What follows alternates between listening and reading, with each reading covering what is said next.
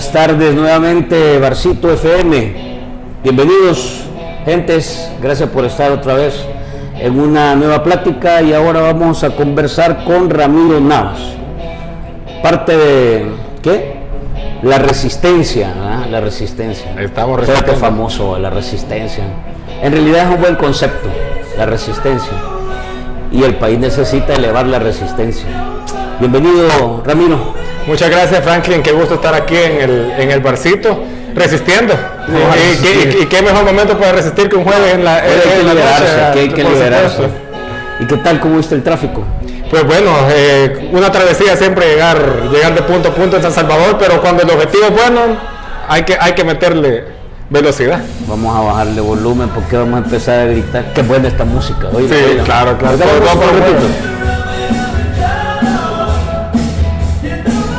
The Outfield, Your Love. Este el himno del, del barcito FM. Ese es el himno, ok, de Sí, porque la idea es que con el barcito básicamente le estamos dando la bienvenida al fin de semana. Claro. Y el jueves, a esta altura, en realidad, ¿qué son? Ya estamos hablando de las 7. En realidad, un parcito de cervezas en una buena plática cae súper bien. Claro. Si querés, empezamos con eso, ¿va? Hoy te voy a invitar una cervecita. pues, Me, me- me- me tomes. va a hacer pecar Franklin ahora. No, para que te relajes, pues, de hermana, hombre, y toda onda. Solo que no lo vaya a botar porque la primera vez casi se me cae a mí, que no. Ahí está. Hay que saber servirla, ¿va? Pues mira, Ramiro, la idea es que platicáramos un poco para conocerte. Eh, he seguido algunas, algunas cuentas, algunas publicaciones en la red y, he- y he escuchado, bueno, más bien he leído, en realidad un planteamiento bastante importante, interesante pues, sobre lo que está pasando en el país y, y- y algunos aspectos que tienen que ver con el día a día, la ruta, el rumbo y esos, y esos grandes temas que hoy por hoy tienen a medio país y quizás más de medio país en realidad pendiente de las redes sociales. ¿verdad? Si querés, antes de empezar, hablemos un poco de lo que ha estado pasando esta semana, porque hemos visto ya una situación de, que digamos, en realidad creo que la gente anda muy estresada. ¿va? Sí. Ayer, ayer o antier, eh, bueno, un motorista de una empresa de helados agarró garrotazos a un, a un adulto mayor, digamos. Sí. Y ahora me están contando que apareció otro video ahí de un chamaco que agarró machetazos a otro. Entonces, Híjole. la verdad es que anda mucha tensión. ¿Qué será también? Porque el ambiente del mucha toxina en el país o qué será? Sí, sí, sí. Bueno, no, de- no, no es que tengamos tampoco la fama de ser, de ser un país de gente bien, bien tranquila y bien calmada, ¿verdad? pero obviamente la, la ¿Viste los situación hace ¿Viste que... el, videos? el de ahora no lo vi, este del... del y, y- y- El no sé si quisiera verlo, si apareció ahí el hombre este Sí, macheteado. no. Pero sí, el de, el de lo que pasó ayer con la persona esta, de- de- con el señor de tercera edad, lamentable, obviamente. ¿verdad? Rápido hubo una reacción de la gente en las en las redes sociales y eso de alguna manera, ¿no? sí, claro. Y también esa parte de- de- del ánimo social que hay, pues como este también, esta, esta insistencia, obviamente toda injusticia tiene que ser condenada y denunciada. ¿verdad? Y qué bueno que hubo ahí quien, algunos tienen la, la- la valoración de que por qué quien quienes vieron lo que estaba pasando no pudieron intervenir, pero también es, también es fácil decirlo desde, desde mete otra posición, a, pero a- a ganarse su garrotazo. es, es, es- complicado. Lo cierto es que hacer la denuncia en redes sociales tuvo su, tuvo su resultado. Sí. Casi que obligaron a las autoridades a, a, Sí, a- a es una cuestión personal, ¿verdad? pero es que lo mejor es andar relajado, tranquilo. Claro, por supuesto, por supuesto. Sí, la, la verdad es que cuando uno sale, lo mejor es darse una oracioncita y, y- y tratar de pensar en cosas positivas. para Y- no y- y terminar en buena un parte pleito, también salir con puedes tiempo. terminar en un pleito y en una Sí, tragedia. claro, Yo por fight, supuesto, por supuesto, claro, así es. Hay que bajarle un poco a la tensión, ya la gente anda... Por eso que hay que relajarse un poco. Claro. platicar, busquen con alguien quien hablar, desahóguense. No he Claro, oído claro. andar todo bravo todo el tiempo.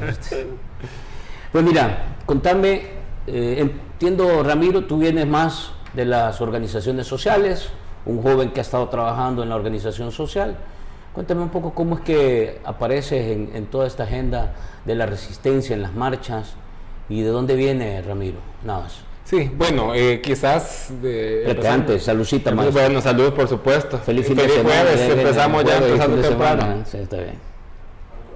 Bueno, eh, Quizás de cómo llegué a esto de la resistencia es una historia bien común de la gran mayoría de las miles de personas que ahora forman parte de la resistencia, que es un espacio que, que no le pertenece a nadie y por esa razón es de todos y de todas. Es eh, un ciudadano indignado por lo que está pasando actualmente en el país.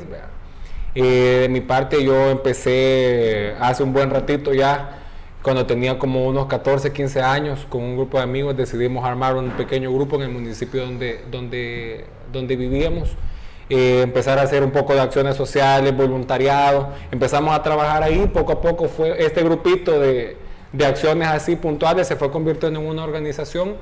Eh, empezamos a salir un poco del pueblito, de lo local y empezamos a construir un poco más en el nivel eh, nacional. Y ahí es cuando empecé a formar parte de otras organizaciones que trabajaban en diferentes agendas, principalmente en organizaciones de jóvenes. Eh, tengo la, dicha, el honor de haber participado junto a otros compañeros, compañeras en, toda esta lucha que nos llevó a que en El Salvador fuera aprobada una ley general de juventud. Ah, esto es un dato bien importante. Lástima que hoy todas estas cosas ya, ya no se ven y muchas han empezado a retroceder. pero por buen tiempo El Salvador fue uno de los pocos países eh, si no me equivoco fue el segundo en, toda Latinoamérica que tenía, aquí por la ley de juventud se creó el INJUVE, que era que velaba por las políticas de juventud, etcétera, pero además se creó un consejo de la persona joven, que de este consejo, que era como un, órgano de sociedad civil, de organizaciones juveniles, que ahí tenías tres miembros de este consejo que eran parte de la junta directiva del INJUVE y se sentaban con los ministros. Y tenían un voto del mismo valor que el de los ministros. Esa era una cuestión inédita eh, yo tuve el honor de formar parte de ese, de ese espacio también y ahí era un espacio en el que debatíamos, estamos hablando del año 2000, entre el 2014 y el 2016, y estábamos ahí, teníamos la posibilidad de estar con el ministro de, Gobernación, con la ministra de Salud, con el ministro de, de Justicia, por ejemplo, y teníamos ahí conversaciones sobre varias políticas importantes que pasaron en el país. Era un ejercicio bastante sano y que fue producto de que la gente se organizó, la gente luchó por eso, principalmente las organizaciones de jóvenes, y por eso se logró tener la ley de juventud. Entonces, de ahí, de ahí venimos prácticamente, luego de, estas, de esta participación en organizaciones de jóvenes, y nos empezamos a meter un poquito más en, en otras agendas de lucha. Es como que estas de las organizaciones siempre, siempre hay hermanamientos en las diferentes luchas y es que hemos que hemos estado. Y más adelante eh, tomé la decisión de incorporarme a, un partido político. Actualmente estoy en la dirección de, un partido político de nuestro tiempo, eh, pero siempre, siempre intentando llevar a todos los espacios posibles esta agenda de lucha de las organizaciones sociales y de la ciudadanía que, que, por años se ha ido haciendo espacio, que hubo un tiempo en el que sí, digamos, había un poco más de apertura para la participación de, de la gente, de las organizaciones, de la ciudadanía y que de unos años para acá, y hay que decirlo, pues con la llegada de este gobierno, todos esos pequeños y tímidos avances que se habían logrado han venido retrocediendo. Cosas que tardaron 5 o 6 años en construirse han tardado 5 o 6 días en, irse para atrás. Sí, en materia de juventud, hagamos una revisión antes de, entrar a los otros temas. Pero en materia de juventud, ¿cuál es tu evaluación, digamos, del, del ejercicio que ha hecho esta administración?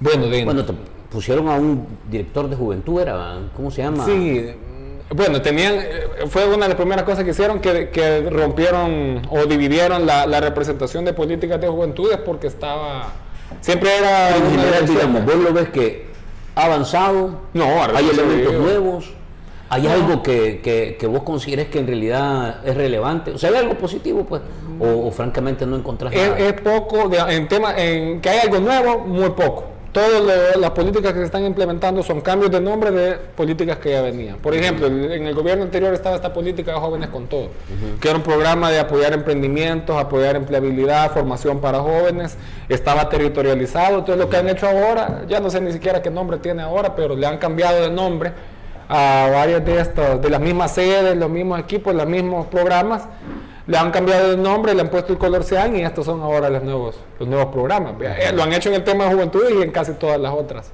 las otras áreas. Eh, esto que hicieron al principio de nombrar un comisionado por la juventud y un director del INJUVE Ah, un nunca terminó, sí. nunca terminó de quedar ¿Y claro es cuál el era la comisionado y el director? No recuerdo ahorita. Y bueno, la directora en ese momento era una actual diputada de la Asamblea Legislativa de Pedro Pineda. Ah, cómo no, Y sí, el comisionado era este Salvador Ala, conocido socialmente como la Choli. Ah, como no, que, también. que fue bien crítico el asunto porque el la gente veía así y, O sea, tiktoker. y nu- nunca se vio realmente cuál era el producto de verdad que fuera Bueno, lleva comisionado. tres años, vaya, a esta altura podríamos decir que hay algo así relevante en materia de juventud.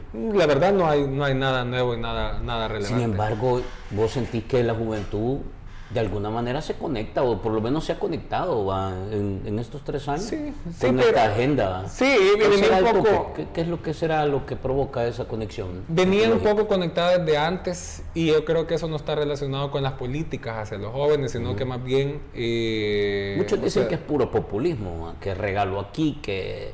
eh, Pero antes de los regalos estuvo la manera en la que eh, el actual presidente logró posicionar e imponer su imagen.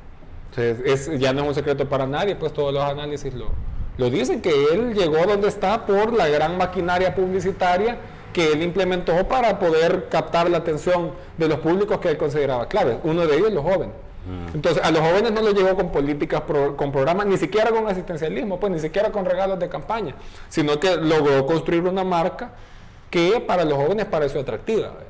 Eh, y se logró montar en, esta, en este esquema, en este discurso de que los partidos tradicionales habían cometido errores y que por eso se necesitaba una alternativa. ¿Quién más que la gente joven para comprar ese discurso y para decir... Y en eso creo que tenemos que ser críticos también, pues eh, no podemos culpar a toda la población que en un punto dijo, miren, estamos hartos de lo que tenemos y, y- y queremos buscar una Sí, alternativa. pues, pues la verdad es que razón. así como estaba el país, eh, casi que como, como dicen la- las, las abuelitas, vea, eh, casi que la, la- la medicina salió peor que la enfermedad. Pero lo que hizo la gente en ese momento fue, fue buscar su medicina. Eh, ahora tres años, casi tres años después estamos viendo los resultados de esa medicina que ha sido que ha sido desastroso para el país, que en lugar de ir avanzando en varias de estas cuestiones, lo que hemos hecho es Ahora la juventud va a ser, eh, bueno, siempre ha sido, pero de cara a lo que viene va a ser relevante su, su papel, ¿verdad?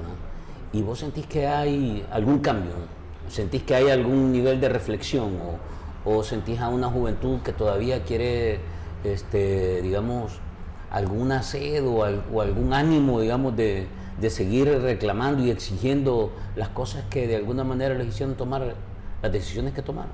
Sí, seguramente sí. Lo que pasa es que eh, la juventud por naturaleza implica rebelde, resistencia ¿no? y rebeldía. Eso es, es- es- es- es natural. Eh, y también varias de las, de las promesas y las visiones se están incumpliendo.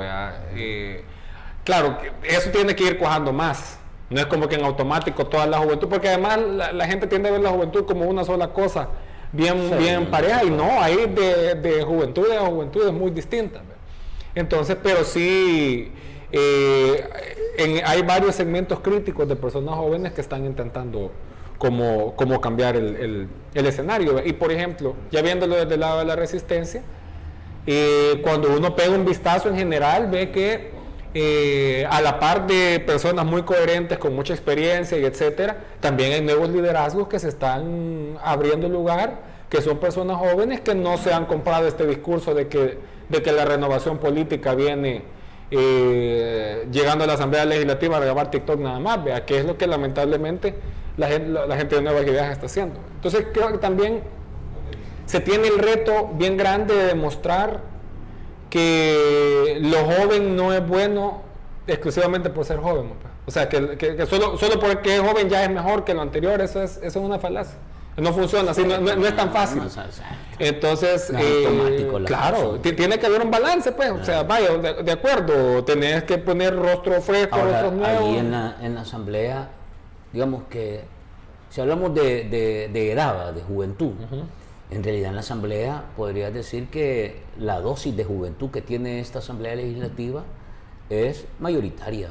Sí, Eh, pero el problema tampoco no es que sean jóvenes, o sea, el punto no es que sean jóvenes. claro. Pues, si sino no, veamos los resultados. qué tipo de joven es el que es el que necesita que, que tenga eh, digamos espacios de decisión tan importantes como eso porque hasta hoy Algunos creo que todavía están haciendo un papel y aprendiendo y desarrollando, porque me imagino que no es fácil pues llegar a, un espacio de, decisión como esta y, ya te la sabes de todas, todas, tampoco.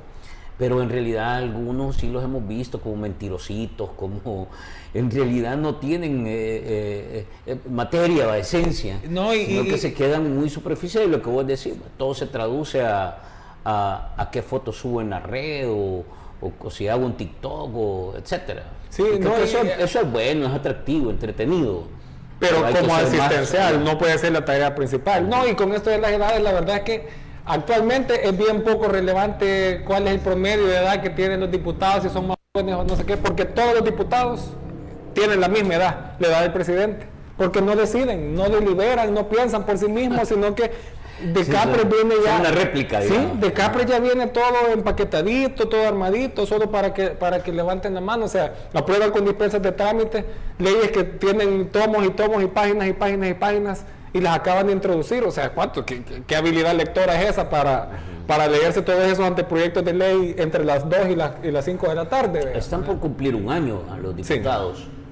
Y en realidad, a esta altura, creo que es eh, uno de los espacios del oficialismo como con mayor nivel de exposición. Ahora, la crítica ha sido fuerte, sin embargo, yo todavía veo que eh, el nivel de credibilidad que tienen, independientemente de su comportamiento, actuar o, nivel de decisión que tengan, sigue siendo relevante, o sea, sigue siendo importante el nivel de, de credibilidad o de confianza que que la gente les da todavía. ¿Te has fijado en eso? Sí, sí, claro. Ahora también el nivel de desgaste que están teniendo es, es duro. por ejemplo, viendo las encuestas, la encuesta de la UCA lo dice, la, simpatía del partido mayoritario en la Asamblea, que es Nuevas Ideas, ha, caído drásticamente. Y también... Eh, no es un secreto para nadie, pues, que por ejemplo esta cuestión que están haciendo con lo de las comisiones, esto les, está saliendo mal, es un tiro que, que, les está saliendo por la culata. Y así varias de las otras cuestiones. También eh, en política se dice bastante seguido que la, hay como una especie de luna de miel. Eh, no se puede negar que los números de ellos electoralmente han sido buenísimos, pues eh, ningún otro partido había tenido esa, esa holgura con la que ellos han, han, han ganado. Y entonces, obviamente, para una confianza tan grande se espera una luna de miel algo prolongada. Pero cuando la gente empiece a ver, primero, que todas las promesas que se hicieron solo quedaron en promesa, que no hay consistencia, porque aparte se inventan cada plan, cada proyecto, cada programa y solo el anuncio y dos meses después desapareció. y ocurrencia y improvisación van sobre la, mayoría. Entonces, cuando la luna de miel vaya terminando, la gente va a decir, va, sí, sí, muy bonito, la obra esta, el, render que nos enseñaron, muy bonito, vaya, pero los precios de la canasta básica siguen subiendo. Pero las escuelas se siguen cayendo. Pero que, que esta es una administración pensada en los jóvenes del país. No, no, no. Bueno, pensada en el consumidor de redes sociales, que una buena parte son jóvenes, tal vez, tal vez esa sea la forma en la que están empezando los jóvenes. Pero no, yo creo que no, la evaluación de este gobierno no está en el eje de, juventud adultez o de novedad, sino que más bien eh, este es un gobierno eh, formado por publicistas, concebido por publicistas y ordenado por la lógica de la publicidad y de los datos, de, de eh, decirle y, presentarle a la gente lo que ellos creen que quiere o puede escuchar. El problema es, claro, la gente puede indicarte que quiere escuchar cualquier mensaje bonito, cualquier discurso, pero eso es como una, una cáscara que le vas a ir pelando y pelando y pelando hasta que llegas a la propia semilla. La semilla es la economía y la seguridad de la familia. Cuando, cuando la realidad les toque masivamente los salvadoreños, y salvadoreñas el tema de la economía y el tema de la seguridad y que vean que las cosas no están ni como prometió el gobierno, eh, ni como ellos esperaban o era su expectativa, entonces va a empezar eh, una crisis profunda de credibilidad para este gobierno. El tema es cuándo va a pasar. O sea, todos sabemos que eso va a pasar. Y ¿Y cómo va a manejar este gobierno cuando se empiece a pasar? Pues porque cualquier gobierno democrático dice, bueno, se me acabó la credibilidad, me presento otra vez a elecciones y pierdo. El tema es que esta gente de nuevas ideas y particularmente la familia Bukele no parecieran estar dispuestos a ceder el poder tan pronto, pues y sus exhibiciones de fuerza represiva ahí con, los militares y todos estos eh, toda esta toma inmediata de todos los órganos del Estado parecieran indicar que cuando la credibilidad de ellos vaya bajando con el público, tampoco va a ser tan fácil para la gente optar por, por otra cosa sin que ellos opongan Lo que resistencia. pasa es que en esa lógica, fíjate que, no me acuerdo, hace, hace un par de jueves vino Chico Valencia. Y, y Chico Valencia lo calificó como, tú le pones publici- publicidad, pero Chico fue como un poco más, digamos, más duro. Le dijo que era propaganda y fake news. Eso es. Y entonces, lo que pasa es que en realidad la gente termina creyendo mucho de lo que se, Sí. se transmite o se comunica o se difunde. El punto es si, si esa, esa historia va, cuánto tiempo más puede durar. Y vos has tocado dos temas. Eh, primero, hay que ver las finanzas del aparato público, a ver hasta cuándo puedes pagar la fiesta, porque, Claro. eh, digamos, pagar esta fiesta que implica regalías aquí, regalías allá, viajes cara. aquí, viajes allá, etcétera, salarios, sueldos. Sí. Porque mucho de eso, y esa ha sido quizás una de, las- mayores críticas que, ha tenido esta, este equipo de diputados del oficialismo, que hubo una crítica sobre asesores, sobre viajes, sobre beneficios, sobre eh, este, otro tipo de, de- beneficios que tenían. Pero la crítica fue porque cuando ellos llegaron no quitaron nada de eso, o sea, eso se mantiene, de hecho los mismos presupuestos. Sí. Y, y entonces, pero sin embargo la gente, aunque ve eso, buena parte sigue creyendo, pues, o sea, que, ay, por más que digan, o sea, no sé qué, no sé, no sé cómo decirlo, pues, pero puta, la gente sigue creyendo que esa mierda es cierta. Pero, o sea, pero es por lo mismo que decíamos, es, es la luna de miel. Ajá. Es que todavía se cree que vaya, todas estas cositas están pasando, pero todavía falta lo mejor que hemos creído que está por venir. vea. Y lo que tiene la base de eso, que la gente necesita creer en algo. La gente necesita es tener esa pertenencia. E- Esa es una cuestión de la naturaleza humana. La gran mayoría de los fenómenos, y más en países como el de nosotros, se explican así, que la gente necesita tener pertenencia. Lo que ha hecho esta gente, que, que Chico de Valencia lo caracterizaba de la mejor manera, ¿verdad? propaganda y fake news. Entonces, con, con este esquema lo que han hecho es darle a la gente algo a que pertenecer, algo en que creer. Eh, y volviendo al tema de la resistencia, ¿verdad? ahí es donde está el reto más grande de quienes le están haciendo resistencia a este actual gobierno. No, no, no se le hace resistencia solo porque nos caen mal las personas o etcétera, es porque sabemos que a lo que va a llevar al país esta forma de hacer gobierno, esta, esta toma de las instituciones, es todavía más negativo, es lo que va a profundizar. Pero no basta solo con decir este nos cae mal. El gran reto de la resistencia ahorita es decir, vaya, que nos cae mal, pero ¿por qué? ¿Y cuál es la alternativa que que estamos planteando? Es- es- esa plática no se puede postergar. O sea, vaya, entonces, la gente ahorita pertenece. Dejó, perteneció un tiempo a Arena cuando Arena gobernó. Se desencantó. Perteneció a, a- a- a Al la resto de izquierda, partidos, a todos los partidos. Vaya, vaya. Se, se sintió que pertenecía. Por las razones que hayan sido, eh, la gente sintió que dejó de pertenecer. Va, de acuerdo. Ahora, ¿a qué, ¿a qué van a pertenecer cuando esto termine? Y por eso es que las fuerzas vivas tienen que, que- tienen que encargarse de eso, de volver a pensar la pertenencia, de volver a pensar en los vínculos con, con la gente. Y a algunos seguramente les va a costar más que a otros. Y la resistencia aparece, digamos. Creo que ahí fue por, ¿qué? Por mayo, no, por, ¿qué fue? ¿Cuándo fue la primera vez que vimos un, un, una- un mensaje así eh, de respeto, digamos, que, que en realidad se movió bastante gente, ¿va? Sí. Porque yo creo que la resistencia no es una persona, ni es un No, rostro, ni es una nada, voz. para Sino más bien que, que- que es un mensaje de muchos. ¿verdad? Sí, Que no, y además, y- tiene- y además, Franklin, perdona que interrumpa, pero en el momento en que alguien quiera venir a adueñársela, en ese momento le va a empezar a destruir. Sí, no, eso sí. no, no le pertenece Pero, a pero son nadie. procesos normales. Yo son creo que procesos. eso es. eh, Y de la resistencia van a ir surgiendo seguramente instrumentos para o, liderazgos, etcétera, que van a ir jugando cada quien donde le y corresponde. para jugar. vos, entonces, hablemos ya de esta etapa de resistencia.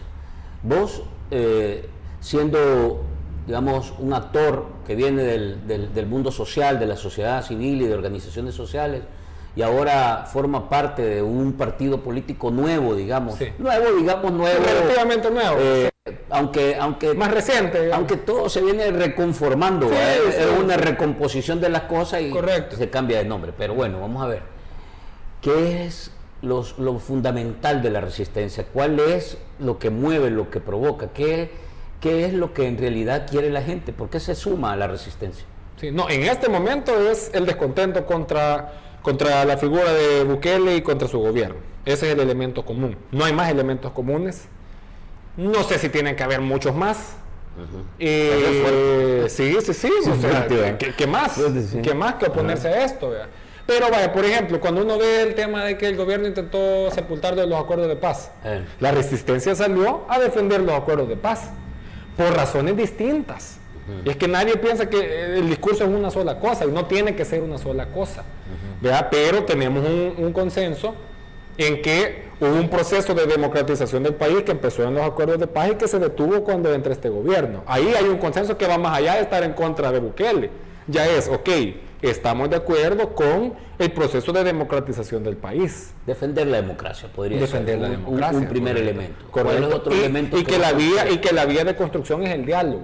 Aquí está pasando una ah, cosa bien especial. Diálogo, diálogo. Aunque, aunque no se ve mucho diálogo todavía en la resistencia. Pero, falta, pero, va, a ir cuajando. Lo que pasa es que también tenemos que entender que ah, tres, tres, palabras que se parecen pero son bien distintas. Diálogo, alianza, unidad.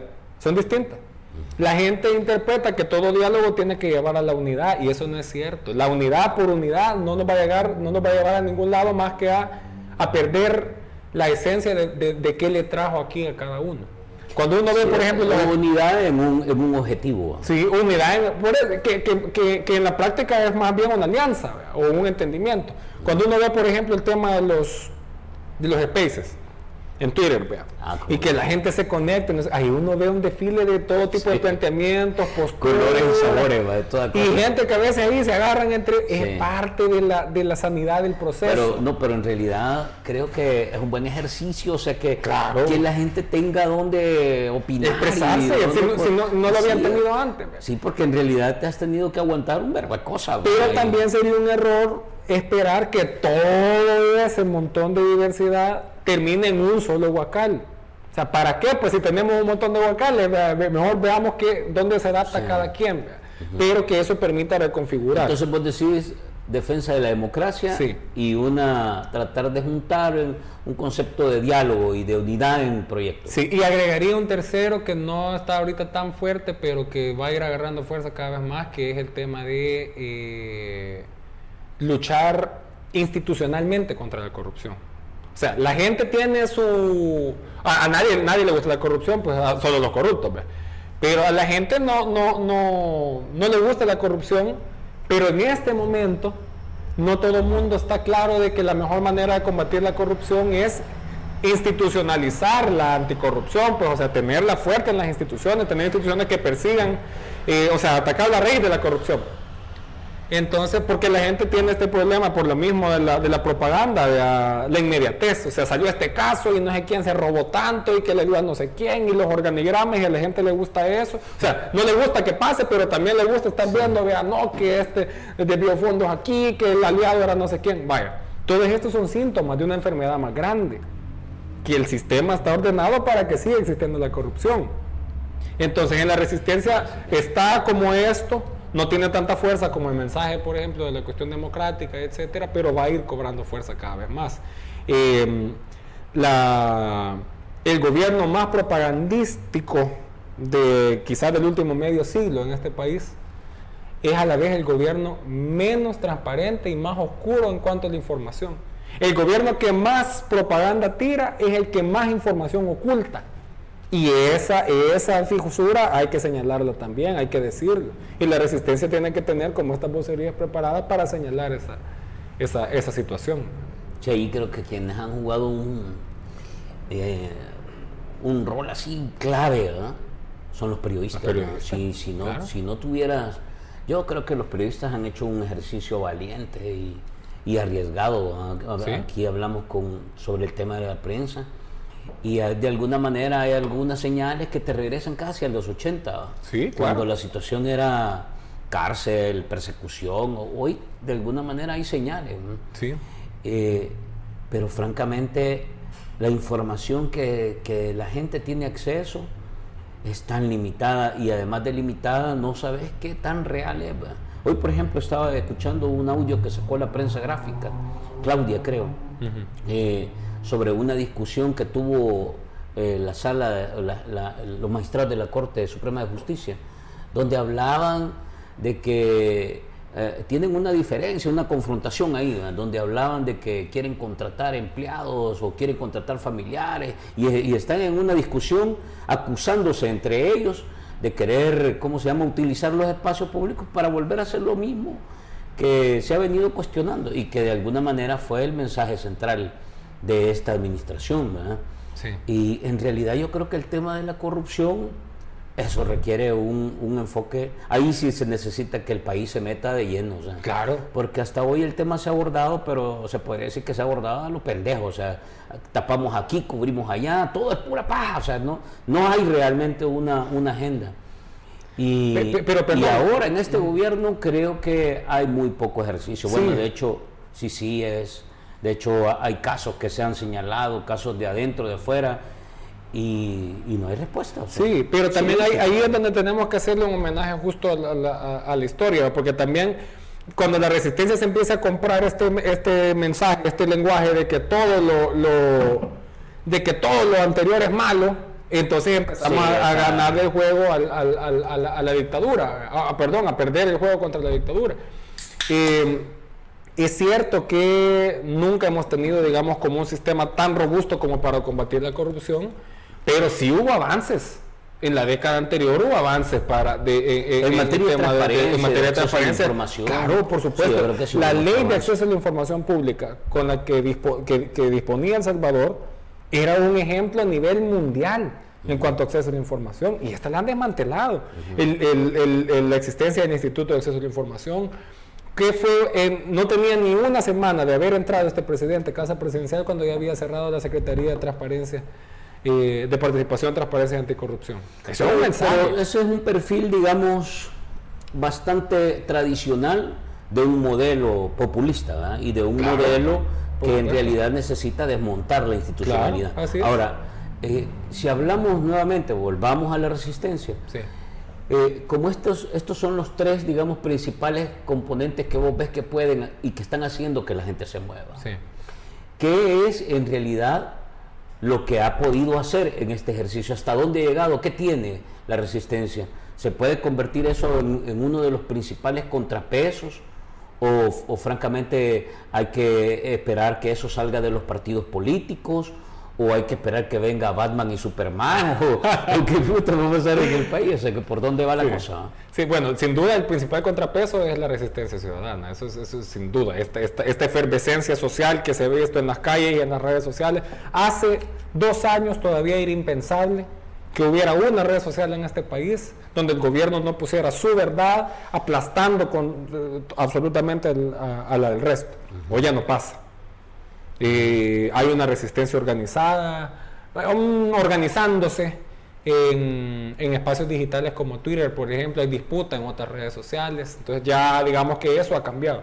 Y en la calle hay definitivamente una gran exhibición de fuerza social de, resistencia. Ahora, es, en este momento el principal contrapeso. Ahora, que más incluso que la, que la resistencia o la oposición que tiene este gobierno en otros espacios más institucionales como la Asamblea Legislativa pero todos los espacios son importantes. Y, vuelvo a lo que decía hace un momento, o sea, no podemos absolutizar que todo el agua vaya para el mismo huacal. O sea, la lucha de calle tiene una función. La lucha institucional tiene otra función.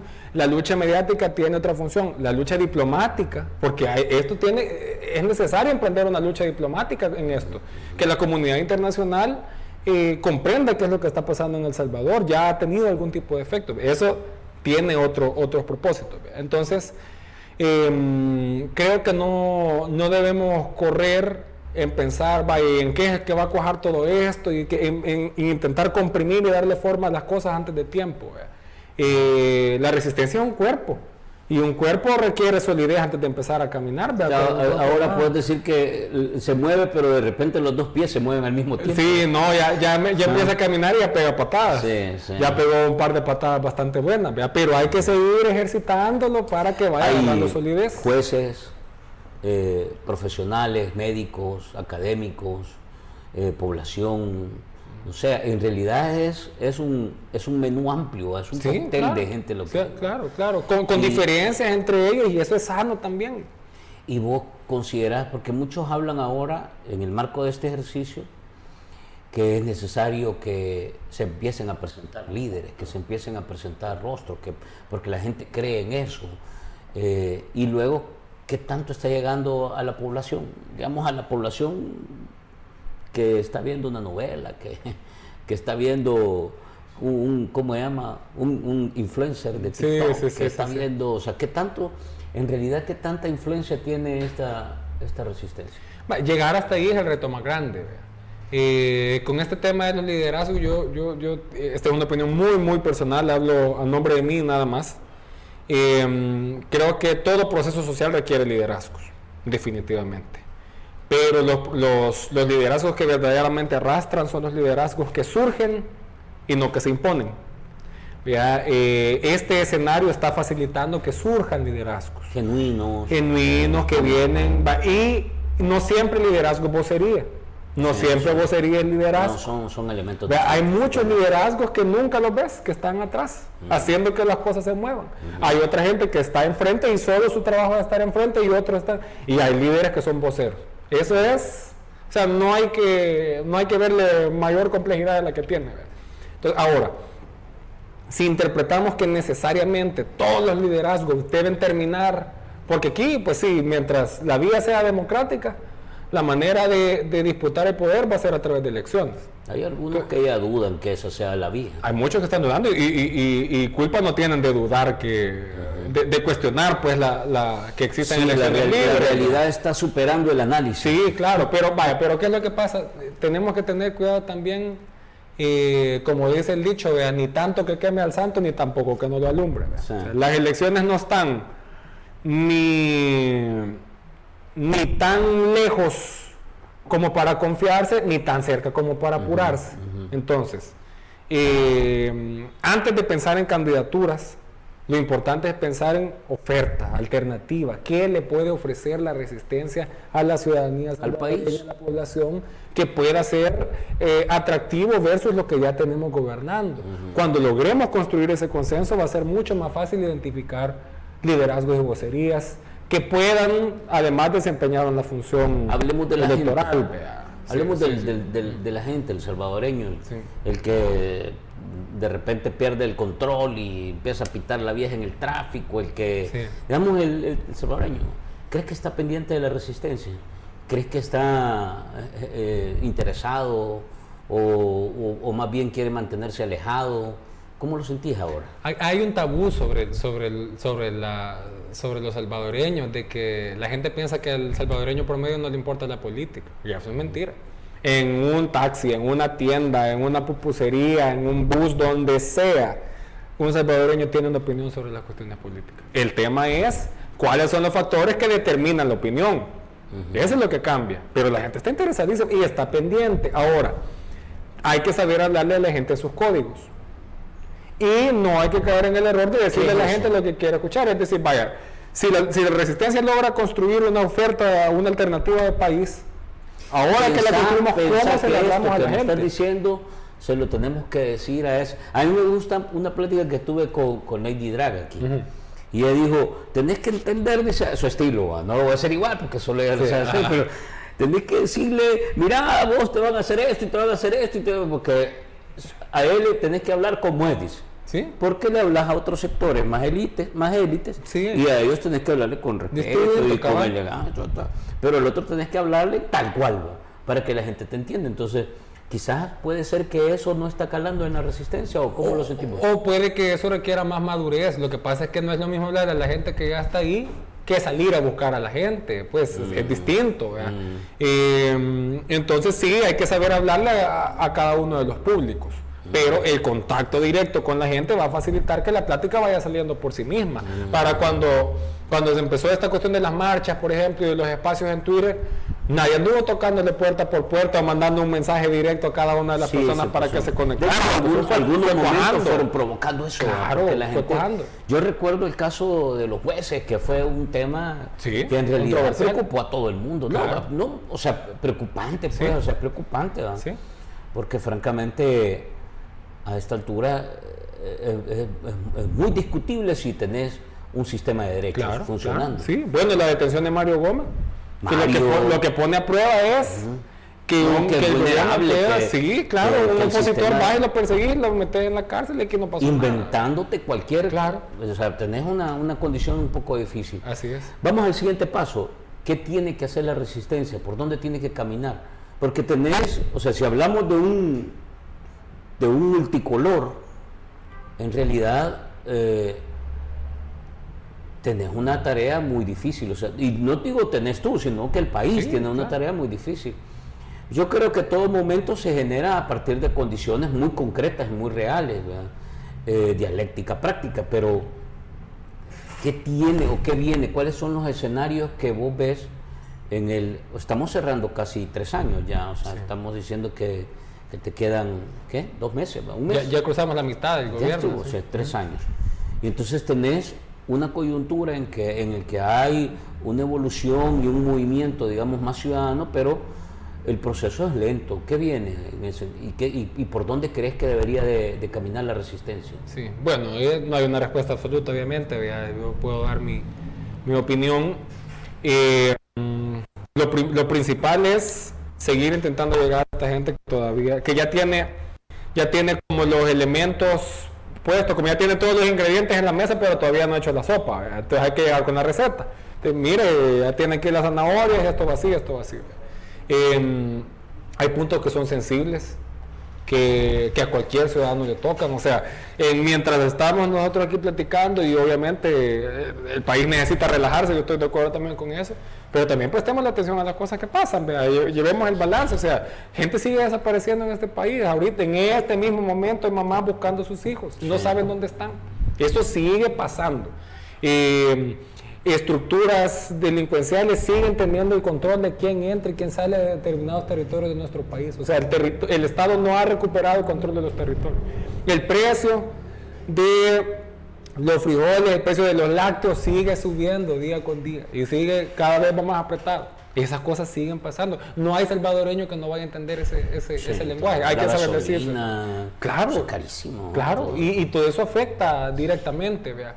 Eh, la, situación de nuestros hermanos que viven en los Estados Unidos peligra cada vez que este gobierno tiene un arrebato y hoy, estaban anunciando que posiblemente eh, haya sanciones de parte del gobierno gringo, etcétera. Entonces todas estas cosas, la gente de a pie las entiende, lo que hay que hacer es saber decírselas de manera ordenada, en su lenguaje, sin quererle imponer verdades, y que poco a poco la cosa vaya cambiando más o menos en cómo en cómo la gente entiende esto. Segundo, hay que favorecer y, facilitar la organización. La organización es esencial, es clave. Desde el momento que somos seres humanos, somos seres sociales. La, la, familia, una familia de dos personas, ya, ya implica organización. Entonces, eh, tenemos que buscar organizar a la gente. Y, aquí esta es otra cosa que en, los espacios se ha dicho bastante y vale la pena seguir insistiendo al pensar en organizaciones sociales, no es necesario ponerse a pensar en aquella multitud y que un secretariado con una asamblea y que una bandera y no sé cuánto. Claro, esas son formas de organización con experiencia y etcétera. Pero un grupo de tres o cuatro vecinos en una colonia que se reúnen porque vaya aquí no hay alumbrado, entonces vamos a ir a la alcaldía a presentar una carta para que nos pongan las, lámparas, porque somos ciudadanos y se organizan, y si ese mismo grupo de vecinos y vecinas dice, bueno, ya nos pusieron las lámparas, sigamos reuniendo, discutamos qué está pasando en el país, vaya, cada, quien va a traer dos noticias, una nacional y una internacional, los juntamos y discutimos. Hay que traducirla a una dinámica, digamos, de, de comunidad. Claro, de comunidad, porque todo es en comunidad y eso va a ir generando fuerza organizada. El salvadoreño eh, ha perdido la mística y la cultura de organizarse. Entonces, la resistencia tiene que favorecer. La organización no solo grande en macro para ir a una marcha y, andar pancartas, eso también es importante, pero también llevar la organización al espacio cotidiano de la gente. ¿Cuál es entonces en esa ruta, digamos? Porque al final de todo, al final, al final de todo el proceso, estás en las manos de la gente. Ellos deciden.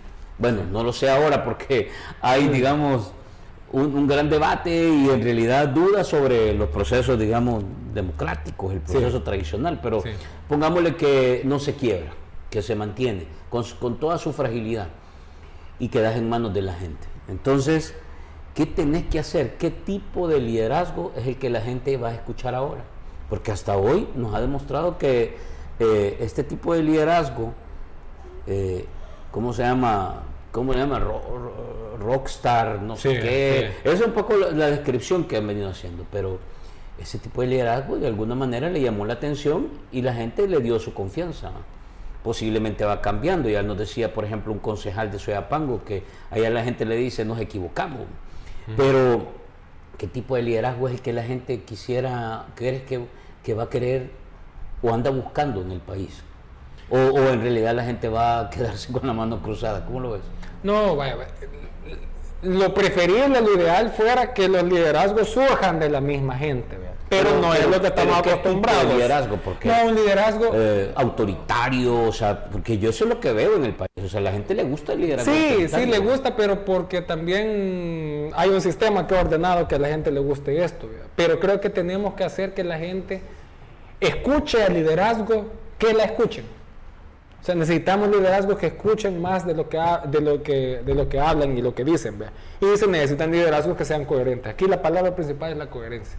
Gente que lo que diga sea igual que la forma en la que vive, que la forma en la que se relaciona, que la forma en la que entiende las cosas. ¿vea? Que sostenga una conversación con grupos grandes de gente y que uno le quede el mismo sabor de boca como que se lo ha encontrado en la calle en una parada de bus y ha hablado con esa misma persona y que le transmita exactamente lo mismo. En estos momentos de tanta zozobra, de, de tantas luces de esas, no luces que alumbran, sino que luces que te dejan ciego, ¿vea? luces que te, que te, que te pasmadean, como dicen. ¿vea? Entonces, en este momento de ceguera por tantas luces brillantes, se necesita gente que venga a iluminar eh, con coherencia, con consistencia, siendo, eh, diciendo las cosas como tienen que decirse y ayudando a que tengan voz otras personas que, por mucho tiempo la han tenido negada. ¿Y crees que los tiempos dan o, cuál es el escenario que vamos a tener esta asamblea para rato? ¿Vamos a tener este formato de, y estilo de gobierno para rato? ¿O crees que va a haber algo que provoque una diferencia? Ya hablaba de los temas, va seguridad, economía, el tema de los abusos en general, la agenda internacional. Pero vos crees que eso ¿Hay tiempo? ¿Va a cuajar? ¿O cuál es el escenario que Yo creo que va a haber un desgaste de este partido y de este gobierno, nuevas ideas. Va a haber un desgaste. Tomando en cuenta el ciclo que tenemos, va, tener dos años a esta administración. Sí, va a haber un desgaste. Mm, de momento no estoy convencido de que ese desgaste sea tan pronto como para que pierdan mucho poder en la próxima elección. Esta es una opinión personal mía. Eh, pero, pero se van a desgastar. La gran pregunta es, ¿qué tanto? ¿Qué tan rápido? Si esto va a, ser en 7 años, va a ser en 10 o va a ser en 50, y qué viene después del desgaste. Porque miren, aquí, bueno, yo soy una persona progresista, me defino como una persona de izquierda, y yo creo que tampoco el país gana mucho si cayendo de este régimen entra un régimen militar, por ejemplo. Yo no veo mucha ganancia para el país. Entonces, bueno, esto es un golpe de Estado y venimos los, los militares y ahora hay un directorio cívico militar y tampoco es que salgamos de mucho con eso. Entonces también no solo es que el régimen se vaya porque se vaya, es que pensemos cuál podría ser la, alternativa después. Eso no es una cuestión que se va a resolver así rapidito en una plática. Em, no pareciera que haya la madurez todavía suficiente en la resistencia como para empezar a tener esa como para tener ya conclusiones sobre esa discusión, pero sí se deberían empezar a tener. ¿Y hay entonces alguna señal de que estos próximos dos años va a haber una evolución más, ¿cómo se llama? Más presencia, más fuerza. Yo creo. O tensión, pues no No, yo creo que la resistencia se va fortaleciendo. Eh, Acordate, por ejemplo, yo he visto algunas encuestas que me las privadas, me las han enseñado. Y por ejemplo, hay un mensaje bien, bien, bien yuca, que dice que la resistencia percepcionalmente, y eso tiene que ver con, la agenda de, propaganda y fake news también, pero percepcionalmente la resistencia ahora se está percibiendo como una agenda más partidaria y, financiada por otros actores que quieren hacerle daño a este gobierno. Esa es una, de hecho es una agenda que, está moviendo, mediática, que está moviéndose. Y esto no, tenés que tomar en cuenta que también esto tiene su, su, su, revés, ¿verdad? Sí, por supuesto. No, y, obviamente era la única manera en la que el gobierno podría legitimar esto. Ahora, vaya, aquí también tenemos que cuidarnos de dos extremos. Primero, si entendemos que la resistencia solo se entiende en la lógica de partidos políticos y de elecciones, la estamos destruyendo. Esto es mucho más allá de partidos de elecciones la imagen ah, ese es el otro extremo. Porque partidos nuevos creo que no van a haber. Va, ese es el otro extremo. Vaya, ok. La resistencia no es solo partidos, no es solo elecciones, no es solo votos, pero tampoco se puede construir una resistencia satanizando el único instrumento que nos reconoce la Constitución para disputar el poder. ¿O qué? O sea, a menos que estemos pensando en la vía insurreccional, en la vía armada, que creo que nadie está pensando en eso. Entonces, el tráfico, sí. Ah, bueno, ahí, sí, tal vez, pero, pero no sé, nos vamos a meter ahí. Pero sí, no podemos, eh, no podemos entregarle todo esto solo a los partidos políticos, y lo digo en mi condición de miembro de un partido. O sea, los partidos tienen que entender cuándo les toca y cuándo no les toca. Y en este país también ha sido un problema que los partidos quieran estar metidos en todo y, y no, pues, o sea, hay elementos que le corresponden solo a la sociedad civil, como hay otros que le corresponden solo a los medios de comunicación, etcétera. Eh, pero tampoco podemos caer en el extremo de que todo lo que implica partidos políticos es negativo, porque son el instrumento, son perfectibles, se han equivocado, todo lo que nosotros queramos. Ah, con algunos tenemos afinidades ideológicas, con otros no, con todo lo que queramos. Pero son en este momento el único instrumento para disputar eh, el poder formal y como tú lo has dicho, tampoco pareciera que vayan a inscribir muchos partidos nuevos. Pues ahorita con lo que hay hay que ir contando. Más bien creo que lo que va a hacer, o lo que podría pasar, eso no hay que especular, pero por las señales que hemos visto es que desaparezcan un par. Sí, es, más fácil que desaparezcan unos que surjan nuevos, nuevos verdaderamente partidos eh, opositores. Vamos cerrando. En realidad es un tema complejo que va caminando, que va encontrándose con los derroteros nuevos pero yo creo que la resistencia en realidad para muchos se convierte en una opción, una alternativa. Ojalá que logre consolidarse y encontrar una, un, paso firme. Eh, tres cosas así muy rápidas antes de terminar. Esta asamblea está a punto de cerrar su primer año. ¿Cuál es tu evaluación? No, negativo. Han, han destruido el ya el todavía débil parlamentarismo que tenía en el país, el que tenía el país, la independencia judicial. Han sido los artífices de, la gran toma del, Estado que ha hecho este gobierno.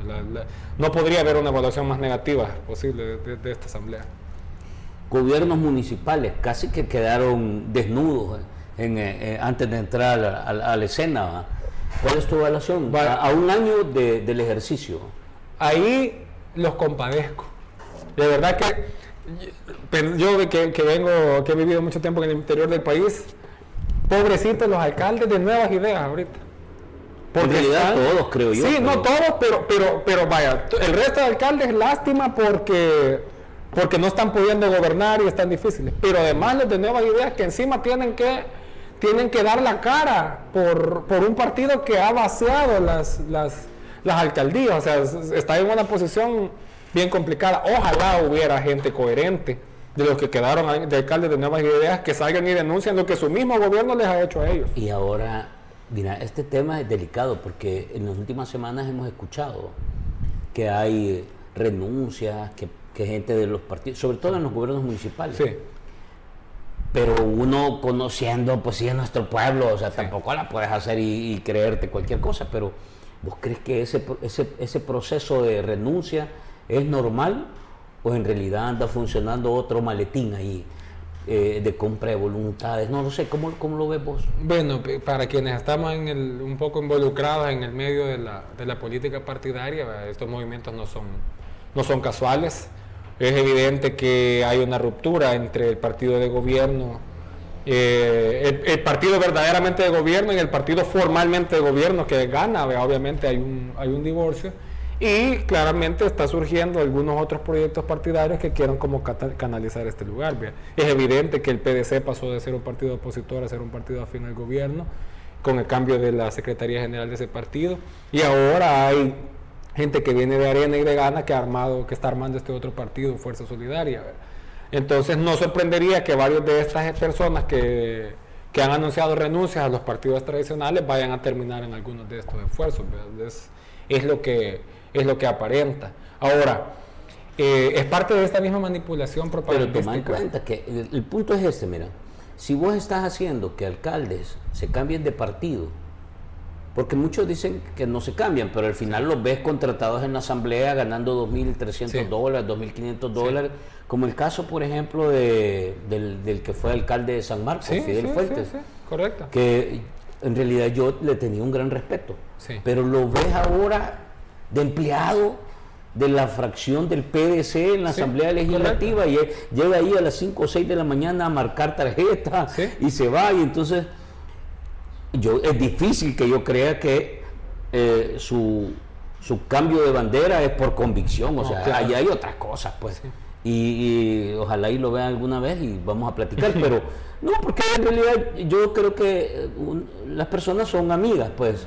Otra cosa es cómo actúan, que vos no tenés necesariamente por ser amigo de alguien eh, compartirle cualquier tipo de pues sí, comportamientos así, o sea, no, se va. Eso también hay fronteras éticas, hay momentos en los que ya ni siquiera una amistad va, pero va, no, pero, no tiene por qué complicar la relación, pero, pero alguien que hoy renuncia y mañana sale empleado en la Asamblea Legislativa con el PDC, pues sí no me puede decir que es por convicción o porque, y yo creo que el caso ese es un caso particular.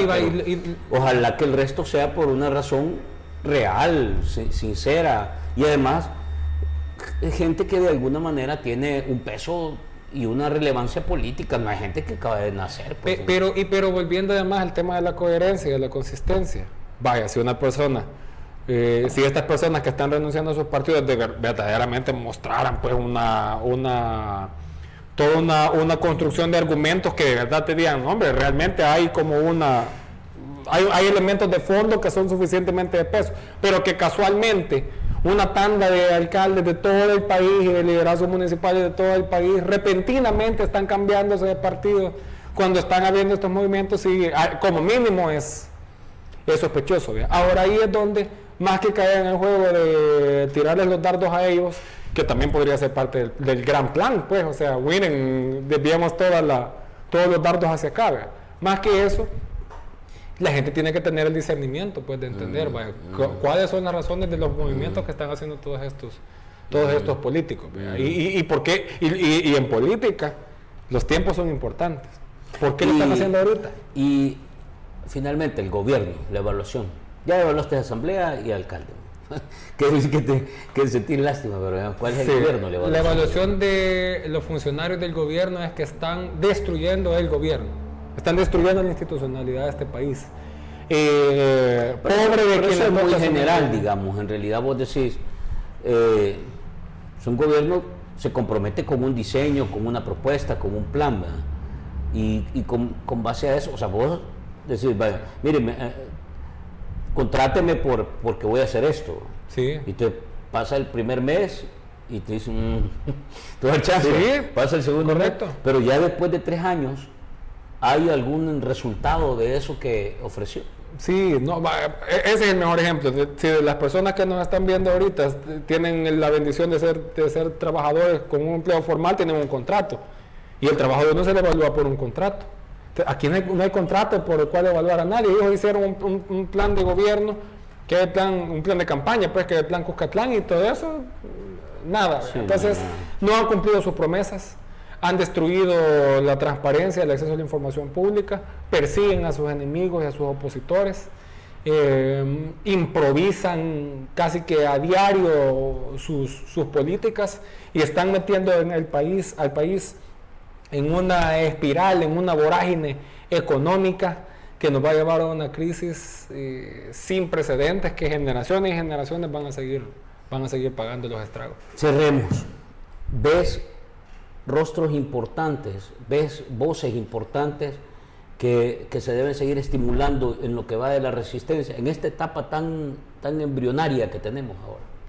Sí, sí, sí, hay, varias voces. No, no, quisiera comprometerme a decir nombres porque, porque soy muy creyente de esto de que tienen que surgir y tienen que fluir, pero, pero la gente ya los reconoce, pues ya, ya los distingue. Que haya, para mí, una de las cosas más especiales que le ha pasado a este país es que en la misma época empezaron a agarrar fuerzas las manifestaciones y las movilizaciones, en esa misma época la gente se empezó a buscar en las redes sociales, particularmente en Twitter, para hablar. Y que hubo momentos en los que había en, estos espacios eh, que organiza Marcela Galea, Roberto Dubón, Mario Gómez, que haya 1.500 personas, casi 2.000 personas en una noche conectados, que eran los números que, en algunos especies... La aflicción de la gente. Claro, pero porque necesitaban escucharse y platicar entre ellos, pues esos son indicadores sanos. y hay que seguirlo cuidando. Claro, claro. Y ahí, ahí va surgiendo. Y, y las pláticas se van ampliando eh, y, la gente va a ir identificando a quién le gusta más escuchar y con quién le gusta más platicar. Partidariamente, esta ya sí es para cerrar, bueno eh, además, es tipo 8 ya. Va tocando la campana. Sí, sí, sí, ya van a cerrar el, eh, ¿Por dónde vas? ¿Por dónde va el esfuerzo? ¿Por dónde va caminando? ¿Qué es lo que va a pasar en los próximos eh, meses y, digamos en el ciclo que, viene? bueno, como he dicho, creo que los partidos en general tienen un papel que jugar, los partidos de oposición principalmente. ¿verdad? Eh, se le desea suerte a cada proyecto, yo formo parte de uno, obviamente cuando uno forma parte de un partido político quiere que a su partido le vaya bien, pero principalmente ojalá que los partidos en general tengan la madurez de hacerle el planteamiento a la ciudadanía que mejor se adapte a lo que la gente quiere escuchar y que las dirigencias de los partidos dejen de pensar en sus intereses de grupo político para pensar en servir de instrumento a lo que está ocurriendo alrededor. La, la, la, crisis de los partidos políticos se debe no solo a que alguien empezó a decir que los partidos caían mal, se debe a los errores de los partidos políticos y que cada vez se vienen cerrando más y más y más y más y más. La concepción del partido es ser un instrumento del pueblo. Entonces debe recuperar su naturaleza de instrumento del pueblo. Hay algunos que abogan por una gran unidad y una gran alianza y eso tendría sus efectos positivos. Pero si no cuajara una gran alianza, o si se diera algún tipo de alianza, pero alguna otra fuerza se queda fuera, ojalá todas las fuerzas opositoras sean capaces de plantearle a su público eh, una alternativa creíble, pero además que sean coherentes con eso. Y ahorita los partidos políticos, en mi valoración, eh, más que estar hablando y diciendo muchas cosas y tendrían que estar escuchando lo que está pasando alrededor, estableciendo entendimientos, tendiendo puentes para que en el momento que corresponda y todos estos liderazgos sociales y, de los diferentes sectores puedan llegar a la mayor armonía posible y plantearle al país una propuesta sensata de qué puede ocurrir eh, si, optamos por una opción diferente a la de este gobierno de, marketing y de propaganda. Y, y, fíjate que ya con esto, muchos le dicen que Nuevas Ideas es un partido, yo creo que todavía no es un partido. Creo que en realidad es una especie de logia o de, o de, no sé, fanatismo o, un extremo de, dogmatismo sobre la base de una figura. Si tú quitas a esa figura, en realidad no encuentras nada, o sea, es, un, vacío, o sea, y, es el que está de alguna manera teniendo la gran posibilidad de llegar en el 2024, a saber cómo, pero sí, tiene la posibilidad de llegar. O sea que vos ves todo lo que hemos hablado, alcaldía, asamblea y ahora partido y gobierno, en realidad es tipo control remoto. El muchacho está con el joystick y, y, jugando y todos se mueven en función. Porque yo el partido no lo veo, lo ves vos un partido serio, un partido que debate, que discute. Sí, la verdad es que no, tiene la, lógica de un partido, no, no, no la tienen. Ahora podrían, podrían construirla sobre la base de clientelismo y asistencialismo, pero muy poco probable. Bueno, gracias Ramiro. Bueno, gracias Franklin. la plática. Nos alargamos un poco. Em, gracias por la plática. La verdad es que yo creo que la resistencia tiene un gran trabajo Creo que el país también necesita un, una ciudadanía más beligerante, más activa, Claro, con más ganas, que se reviente a la hora que no le gustan las cosas, pero, pero no agarrarse a ver caso, sino en realidad a, a- a tener un, un nivel de debate y de exigencia. Sí. Creo que le hace falta mucho en eso al país y creo que esta es una oportunidad, de todas maneras se le llama así. Claro. Así es que vamos a ver qué pasa. Yo le deseo lo mejor en el trabajo. Ojalá que podamos encontrarnos en el camino y seguir contribuyendo a que el país sea cada vez mejor para la gente. Por supuesto. Así es. Y que Gracias. sigamos teniendo estos espacios. No, gracias, gracias por estar con Versito FM eh, otro jueves. De la próxima semana tenemos nuevamente un invitado. Eh, espero que estemos a, o sea, al nivel de la plática que a ustedes les gustan. Vamos a compartirles como siempre durante la semana el podcast, los pequeños videos, eh, los cortos. Vamos a trabajar siempre en Instagram, Facebook, todas las redes sociales. Gracias nuevamente por estar con nosotros y nos vemos el próximo jueves. Hasta pronto.